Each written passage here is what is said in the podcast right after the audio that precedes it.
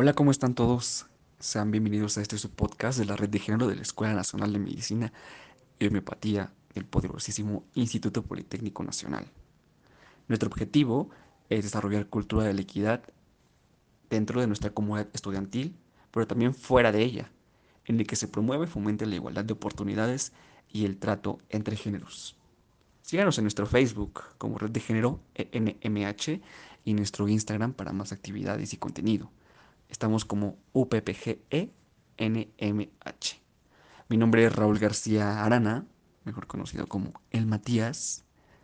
Y pueden seguirme en Instagram como Matías-Arana.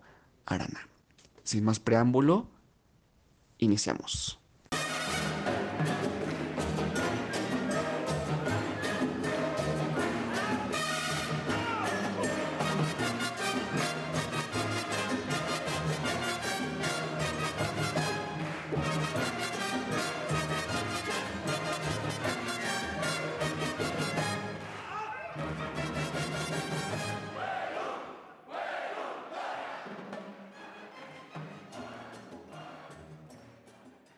Hola, buenas noches a todos nuestros escuchas. Sean bienvenidos a nuestro primer podcast. Em, es para mí muy grato presentarles a nuestra coordinadora, la doctora Graciela Ortiz, que nos estará acompañando en esta primera edición, hablando de una introducción al tema respecto a diversidad de género, violencia a la mujer y la salud mental.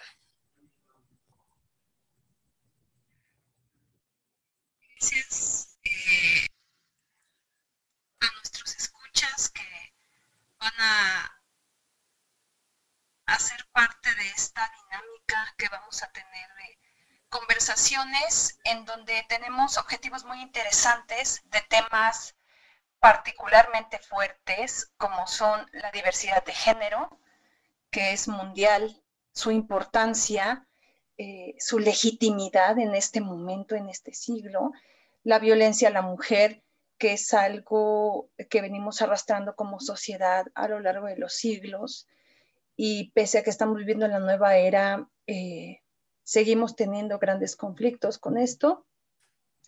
Y algo que es muy importante para nosotros como red de género y que queremos compartir con toda la comunidad que nos puede escuchar y seguir en estas conversaciones es la importancia de la salud mental, que se va a relacionar pues a todo el tema de género, la aceptación, la violencia, las discriminaciones, los favoritismos, los abusos, los hostigamientos y demás situaciones que a lo largo de las pláticas vamos a estar compartiendo con ustedes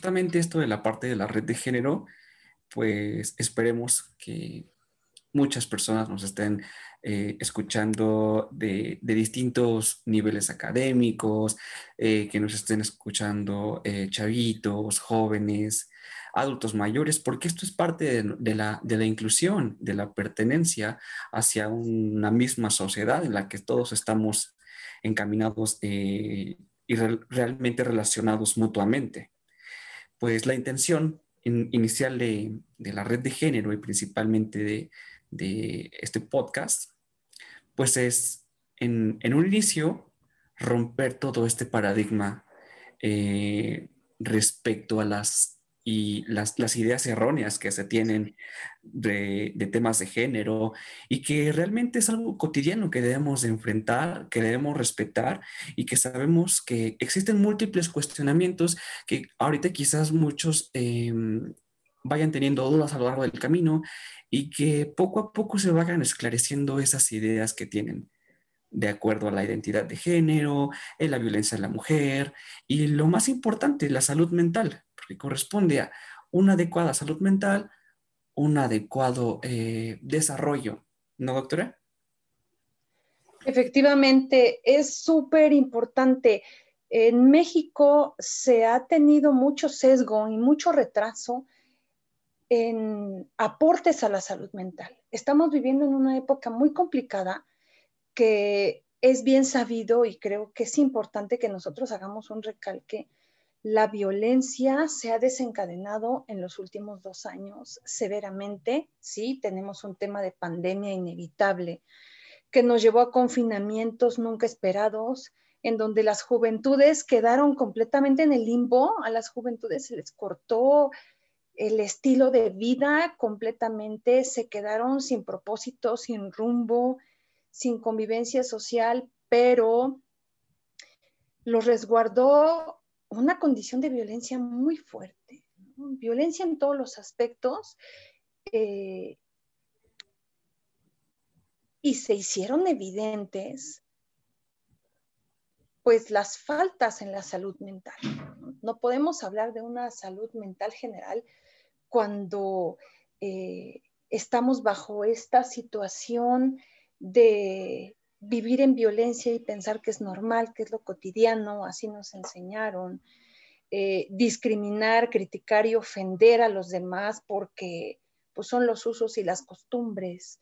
Eh, esto se desencadena muy fuerte. Entonces, por eso la intención de estos temas que queremos abordar siempre van a tener esa pauta de hablar sobre la salud mental y ya tomar en serio lo que es la salud mental. Eh, se escatima mucho en la salud física. Eh, se sobrevive mucho el tema de salud porque se materializan otras situaciones que se ven como prioridades. Y una vez mermada la salud física, la salud mental queda pues realmente en un terreno desierto en donde la gente cree que mm, la salud no mental importa, ¿no? Que es como una cuestión de estar de buenas, de echarle ganas, de tú puedes, cuando la salud mental no es una cuestión de actitud. Creo que eso es un primer mensaje que quiero darles. No es una cuestión de actitud. La salud mental está vinculada a la estructura física de las personas y está muy deteriorada y está muy dañada. Conforme veamos el tema, se van a dar cuenta, quiero invitarlos a que se den cuenta de que muchas de las acciones que llevan a cabo en la vida cotidiana no son desde una, eh, pues buena salud mental, ¿no? Tengo que decirlo. Eh, estamos en una población que tiene muy mermada esa parte de la vida. Sí, y muchas veces la parte de, de, la salud mental, la salud emocional, se ve solamente como una parte de estado anímica, ¿no? En la felicidad y como usted lo menciona, echarle ganas y se resuelve la vida. Y sabemos precisamente que no. Nosotros, eh, como estudiantes de medicina y como eh, profesionales de la salud, evidentemente sabemos que es una condición mucho más importante y que ver más directamente en nuestro desempeño. No solamente eh, nosotros como personal de la salud, sino que también esté dirigido hacia la comunidad, la población en general. Respecto a esto, pues la sociedad teme como tal enfrentar eh, su propia salud mental por, eh, no sé, incluso tabúes que se tienen, ¿no? De, no, es que, por ejemplo, ir a terapia, no, es que el psiquiatra es para locos. Y es a partir de ahí cuando empezamos a darnos cuenta de que pues algo está fallando, ¿no? Y todo eso pues es una deconstrucción social que va a afectar no solamente, por ejemplo, en ese tema, sino también en la violencia, en la discriminación, discriminación racial, por ejemplo, en discriminación de género. Y aquí nos metemos un poquito con, por ejemplo, la comunidad LGBTQ más, ¿no? En la que, pues, evidentemente, quiero decir que en fechas recientes ha tenido una mayor apertura para su eh, para desenvolverse, para expresarse y para ser aceptada es la parte que más le ha costado dentro de este círculo eh, social a nivel mundial, no solamente hablando de, de México. Eh, realmente se han hecho múltiples trabajos de instituciones como la ONU para dar propuestas de atención, intervención y promoción eh, en esta parte de la aceptación, la inclusión y el respeto hacia, hacia todos en general. Así es, y algo muy importante para complementar lo que comparte sobre la población LGBT eh, se busca a nivel mundial, pero bueno, nosotros estamos en México y el trabajo que podamos aportar con esto es para la población mexicana o de América Latina que nos pueda acompañar y escuchar. Se busca con todo este trabajo que la ONU es eh, nuestra mm, institución principal que nos está apoyando eh, en seguir como esta línea de trabajo y, realmente eh, quiero recalcar esto, el trabajar sobre la búsqueda de la igualdad en tema de ley y la igualdad en la práctica de la vida cotidiana de la comunidad y más es el desarrollo del milenio. O sea, tenemos una tarea enorme, gigantesca, al poder romper la desigualdad con esta comunidad. Lo que está buscando la ONU, de la mano completamente con derechos humanos internacionales, es eliminar las diferencias. Necesitamos, tenemos una necesidad muy grande y la necesidad surge a partir de una demanda de las sociedades, de la presión social que se ejerce muy fuerte, en donde tenemos que eliminar los juicios a las diferencias. Ya estamos en el año 2021. Tenemos que asumir que hay necesidad de ser distinto y de poder vivir con mi derecho humano y mi derecho humano es la elección personal de qué quiero ser y cómo quiero manifestarlo en mis entornos.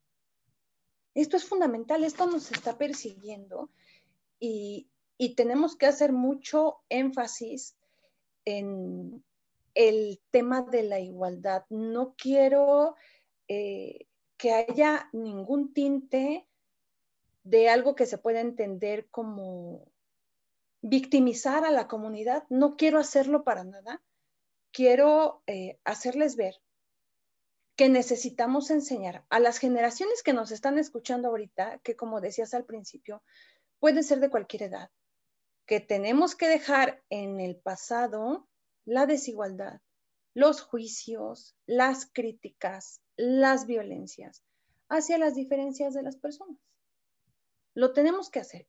Es un legado, es una tarea que tenemos como país, como sociedad y nosotros que estamos llegando primero a un colectivo estudiantil eh, de profesionales en la salud que se tienen que preparar para ejercer hacia una población homogénea, hacia, hacia una población eh, en donde todo se acepta con naturalidad. Creo que ese es uno de los objetivos principales, ¿no?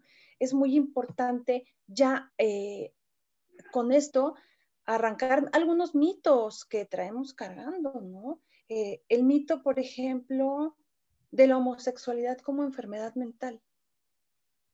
Eso se escuchó hace años, ¿no? Eras homosexual, se sigue teniendo esa idea, ¿no? Que es una enfermedad. Lo mencionaba, eh, realmente es sencillo romper eh, con la nueva generación y enseñarles a que debe de acabarse esa diferencia. Pero venimos arrastrando décadas de marcada diferencia, por ejemplo, de nuestros papás, de nuestros abuelos, y que para ellos es realmente difícil aceptar esto y para las personas adultas que nos estén escuchando, adultos mayores, eh, realmente la idea para nosotros es muy sencilla, ¿no? Romper la diferencia y que todos seamos tratados por igual. Pero para ellos la condición social y todo el ambiente en el que fueron eh, desarrollados, para ellos es realmente inaceptable.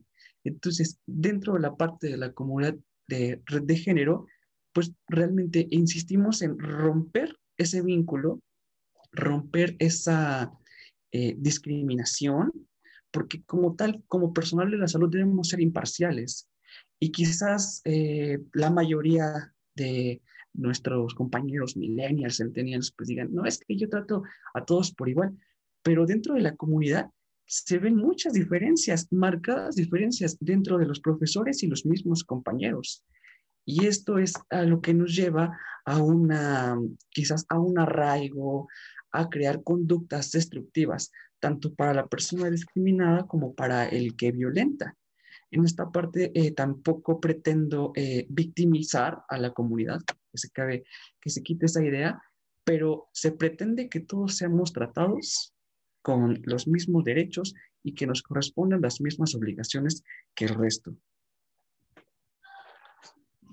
Así es, eso es fundamental, ¿no? Y qué bueno que haces el hincapié en que no queremos victimizar, porque no tenemos ninguna intención de decir, pobrecita la comunidad, vamos a apoyarlos. No, eh, eh, todos somos personas y tenemos que aprender ese concepto fundamental de la humanidad. Somos personas y como personas tenemos que estar unidos en un desarrollo sociocultural socioemocional, eh, de convivencia con la mayor naturalidad posible y acercarnos hacia un concepto muy raspado, muy atropellado, que es el respeto. Nos lo enseñan como valores en cívica y se nos va olvidando y decimos, así ah, a mí me enseñaron a respetar. Respetar no solamente saludar y tener camaradería, respetar es aceptar las diferencias. Y eso es algo a lo que tenemos que llegar. Y con respecto a lo que dices, que es muy sonado, ¿no? Lo que traemos cargando. Las herencias sociales, culturales, religiosas, que a lo mejor no elegimos, pero ¿qué crees? Pues por estar en el contexto social y en el contexto de familia nos toca. Y entonces ahí podemos hablar de lo que son las determinantes sociales. Y las determinantes sociales van a estar involucradas en todo el curso de vida de un ser humano, en todas las experiencias que vivencie desde niño. Todo, porque las determinantes sociales nos hablan de qué es lo que hay en el entorno, la carga cultural que tiene, el tipo de educación, incluso la alimentación, la tendencia religiosa, em, los niveles educativos que pueden llegar a tener la mayoría de las personas, el estatus social, eh, si hay vulnerabilidad porque estamos en una convivencia con grupos de riesgo, eh, todo, absolutamente todo lo que les acabo de comentar, tiene una interacción muy fuerte en el desarrollo de una persona, en lo psico, biológico y social, porque no está separado ninguno. Estamos hablando hasta de que la alimentación tiene que ver. O sea, todo está vinculado, todo trae una linealidad, eh, una forma de ser y nos van determinando definitivamente eh, en nuestra forma de ser y de comportarnos en la vida pero realmente las personas no somos conscientes de las determinantes sociales. Quizá no las conocemos como determinantes sociales, ¿o sí? Justamente esto de las, eh, el término determinantes sociales, pues nos crearía como eh, redes en la cabeza de, pues, qué es realmente la definición. Y realmente radica pues en todo lo que engloba la sociedad en, el, individuo. Justamente eh, mm, se me enseñó a mí y espero que en las futuras generaciones que solamente la atracción era masculino, femenino. Eh, y todo el contexto eh, social era realmente eso, ¿no? soy del 97 y evidentemente esto ya, eh, la atracción entre un hombre y un hombre, una mujer y una mujer, no es de ahora, esto es de hace muchísimos años. Eh, entonces, pues esta parte en la que sabemos que está, pero no lo hablamos por eh, simplemente una ideología religiosa. por ejemplo, mm, hacemos, hago la comparación ahorita eh, en países de los Emiratos Árabes, ¿no? En el que el componente religioso prohíbe y castiga totalmente un comportamiento homosexual. Y en América Latina y en México, y siendo un poco más específicos aquí en la Ciudad de México, pues es un poco más abierto, ¿no? No es tan radical, a pesar de que ya se está eh, mm, promoviendo el matrimonio, que todavía no es el, matrimonio homosexual, todavía no está eh, gestado en todos los estados de la República, pero que poco a poco va siendo parte de nuestra legislación y que es un componente muy importante pues para el desarrollo de la sociedad y pues de la convivencia. Fundamental, eh, el hecho de mm, que tú mencionas de la historia es muy importante, ¿sabes por qué? Porque las sociedades nos han engañado y nos han dicho y, esta es una parte que, es como interesante verla, ¿no? En las conversaciones familiares, en las conversaciones intergeneracionales, se responsabiliza de acciones o a la generación de hasta arriba y por lo que ustedes hicieron, nosotros hacemos lo que hacemos. Los jóvenes les dicen a los ancianos, es que ustedes me enseñaron a ser así y yo por eso soy así. Y los ancianos nos avientan el balón, nos lo ruedan hacia abajo y dicen, es que la juventud de ahora es muy distinta a las juventudes anteriores.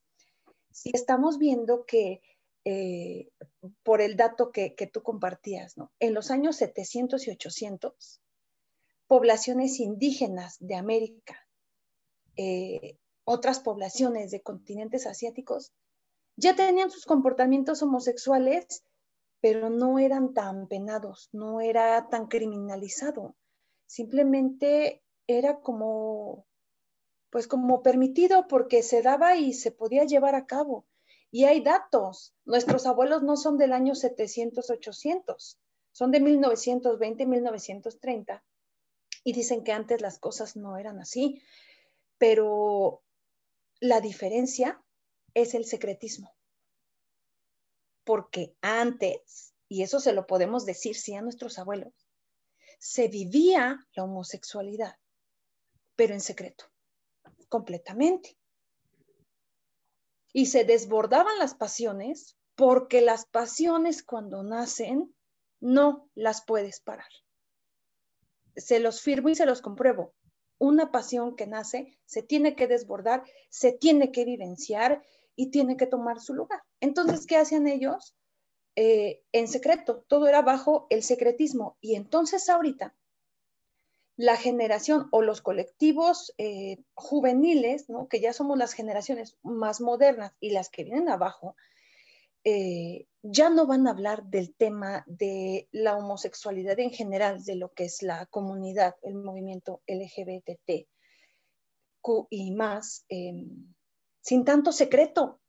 Nosotros estamos en México y efectivamente, como tú dices, ya se puede hablar un poco más liberal, porque no para todos es, cada cabeza y cada escenario, cada contexto social es distinto, pero hemos avanzado, ya no se habla con tanto secreto, ya puede haber manifestaciones de afectos homosexuales eh, sin que sea penalizado. Ya no es un delito, ya no es una enfermedad mental. Afortunadamente, eh, la Organización Mundial de la Salud, y ese dato es importante, en 1973 decide retirar del DSM, que es el, el Manual Diagnóstico y Estadístico de Trastornos Mentales, DSM-2 en ese año era el que estaba vigente, que se hace una revisión cada 10 años de ese manual y es comercial retiran la homosexualidad dentro de la enfermedad, eh, enfermedad mental y estaba en la categoría de desviaciones sexuales. O sea, feo, estaba la homosexualidad donde estaban los perversos, ¿no? Lo retira y sigue una lucha en el mundo hasta que en 1990 definitivamente del listado de enfermedades psiquiátricas retira por completo el concepto de homosexualidad. Entonces ahí ya se marca como la libertad total a la salud mental, porque ser homosexual no era estar enfermo, no era tener locura. Y mucha gente fue espantosamente torturada en los 50, en los 60, con tratamientos aversivos espantosos para revertir la homosexualidad. Afortunadamente hoy, yo honestamente de mi parte respiro y digo, no, no era una enfermedad, pero tengo una percepción. Creo que todavía tenemos comunidad de colectivos juveniles LGBTQ que tienen la idea de que es una enfermedad y que se les puede quitar con el tiempo. O que se tiene la idea de que como se da en, la adolescencia, es una etapa simplemente, ¿no? Y pues la familia y la misma sociedad dicen, ah, ya se le pasará, o mm, intentan cualquier método para, no sé, lo veo, yo siento que ellos lo ven como un camino, ¿no? Pero pues no es un, no es un camino en una sola dirección. Hay múltiples decisiones, hay múltiples opciones en la que cada uno es libre, porque sí, somos eh, libres, son libres, es libre, se tiene ese derecho para, para elegir, para tomar decisiones en las que no se decide, por ejemplo, hoy voy a ser hombre, voy a ser mujer, hoy voy a tener atracción por otro hombre y por otra mujer, sino que se descubre paulatinamente, ¿no? Esto es muy, muy importante y es muy fuerte aceptarlo en esta parte del descubrimiento del yo soy. Yo soy homosexual, yo pertenezco a este colectivo y yo me empodero, ¿no? Y es, es momento de, no sé, de que no sea tratado de manera distinta, sino que pertenezca a esta, esta sociedad. Mencionaba eh, lo de em, la eh, eliminación del DSM-2, 1990, 90, de, la em, homosexualidad. Y en México, justamente en 1900, eh, ay, no sé, ahorita vemos el dato, en 1901, es decir, pues prácticamente 90 años antes, a pesar de que en México no se penalizaba con la muerte, de manera directa, era como una muerte social, porque el ser homosexual eh, en la década de, no sé, de los, desde los 20, bueno, antes de los 90, pues era totalmente algo eh, disfuncional, aberrante, ¿no? Y pues aquí hago como un comercial para, para nuestros escuchas que vean la película de mm, El baile de los 41, eh, no les voy a hacer spoiler, pero pues relata prácticamente a una sociedad eh, de clase alta en la que su misma condición de preferencia sexual los obliga, y, quiero decir obliga directamente, porque no podían exponerse como homosexuales en la calle, y, mucho menos en una sociedad de, alto poder, ¿no? de alto rango. En, esta película, el yerno del expresidente de Porfirio Díaz se casa con su hija y pues después tiene, eh, bueno, su comportamiento homosexual y los cachan en una redada y pues estos son, eh, podría decir, no, no, no es la pena de muerte, en México no, estaba, no está regularizado eso, pero si pudiese eh, haber estado como en Emiratos Árabes, pues estos hubieran sido drásticamente castigados, ¿no? Y a pesar de ello, fueron castigados socialmente, fueron excluidos y pues se tiene pérdida de registro de algunas personas que seguramente fueron eh, víctimas de un homicidio, de, de odio realmente, pero a fin de cuentas, pues ese comportamiento de, las otras personas, ¿no?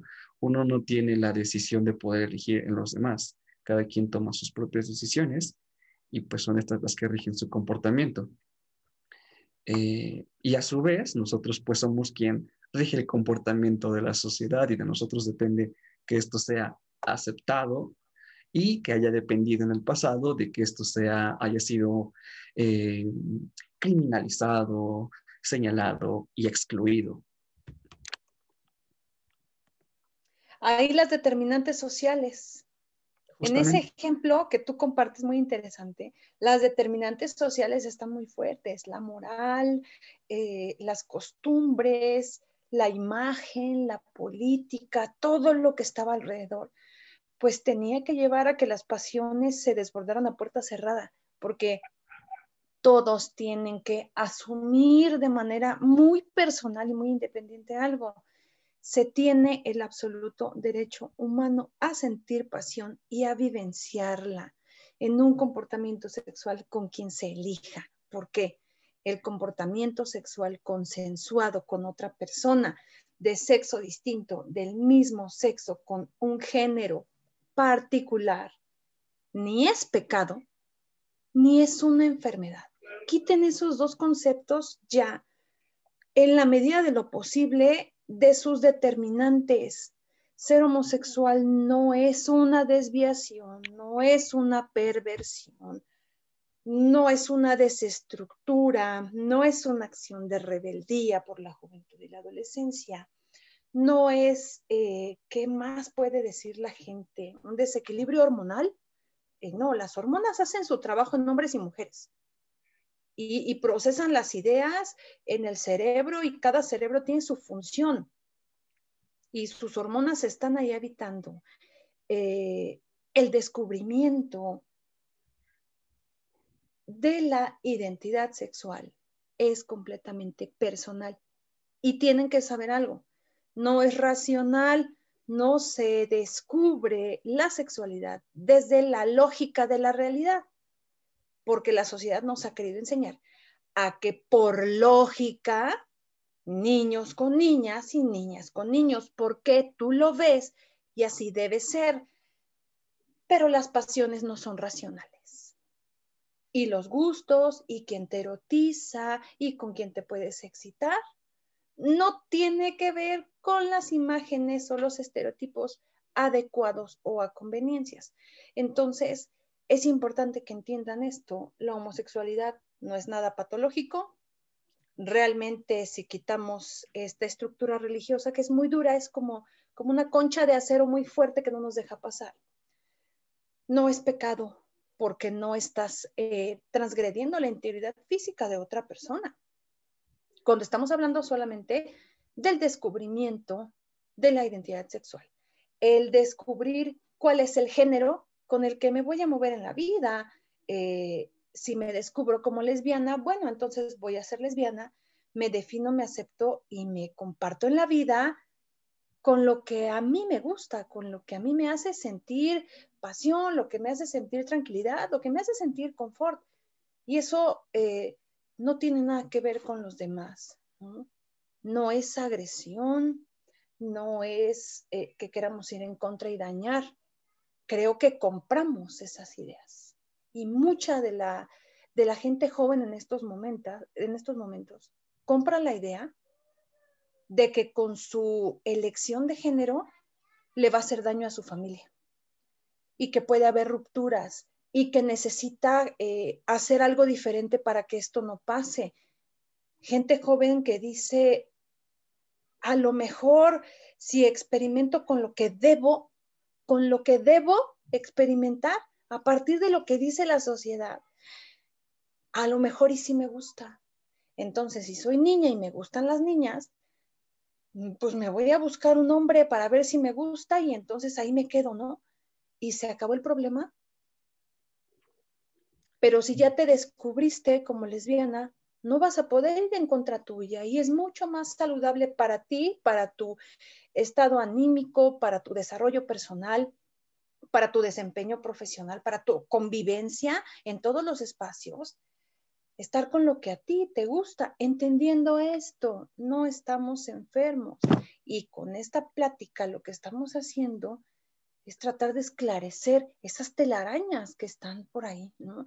la homosexualidad, la heterosexualidad, el lesbianismo, el bisexualismo, ser transexual, transgénero, transvesti, transvesti, perdón, queer, intersexual.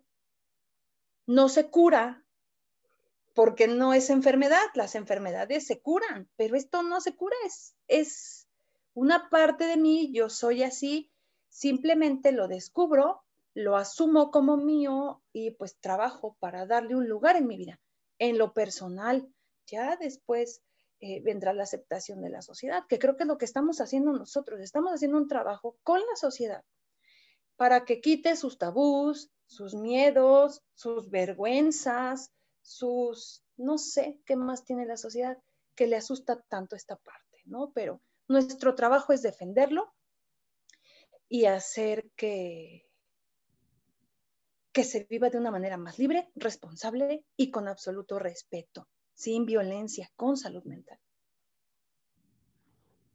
Qué gran mensaje el que lo último que nos acaba de, dejar, doctora, para, para todos en realidad, porque hay múltiples telarañas y pretendemos con esto que quien descubra lo que es, lo asimile, lo acepte y viva con ello porque realmente no es una situación en la que tengas que, imagínate, enfrentarte a ti mismo, es una lucha constante y eso no te va a llevar a nada, te va a llevar quizás a un cuadro depresivo, quizás a otros cuadros de violencia, en el que pues hablar de violencia es prácticamente otro tema en el que nos vamos a echar otro podcast y nos va a dar mucho gusto que nos estén escuchando, porque realmente eh, hay mucho de lo que hablar, hay mucho que romper pero realmente lo, lo, lo sencillo es eso, ¿no? En, en, aceptarse a uno mismo, aceptar a los demás para vivir en una adecuada convivencia, eh, en una adecuada convivencia prácticamente, eh, en el que pues, no existe discriminación y en el que todos hagamos lo que queremos y nos sentamos felices como lo que somos. Y para terminar con este podcast, pues nada más eh, cito una frase religiosa de San Agustín en el que él decía ya desde tiempos antiguos, ama y sé feliz. Ahí no dice, ama a un hombre si eres una, ama a un hombre si eres una mujer, ama a una mujer si eres un hombre, nada, solo ama, sé feliz. Y pues con eso me gustaría eh, finalizar este podcast en, la comunidad de, red de género de la Escuela Nacional de Medicina y Homeopatía.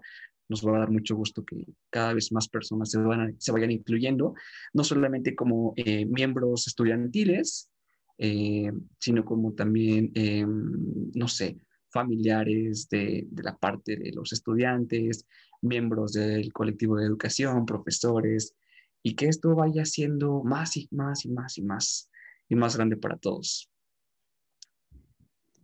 Así es, eh, quédense con ese mensaje. Gracias por escucharnos. Síganos eh, a través de estas pláticas y estos conversatorios que vamos a tener de temas tan interesantes. Y pues sí, a, sus familias que tienen renuencia y que no quieren escuchar esto, pues el volumen para que pues a lo mejor podamos sembrar una idea en su inconsciente y, y permitan más el respeto y la libertad de la expresión sexual. Muchas gracias.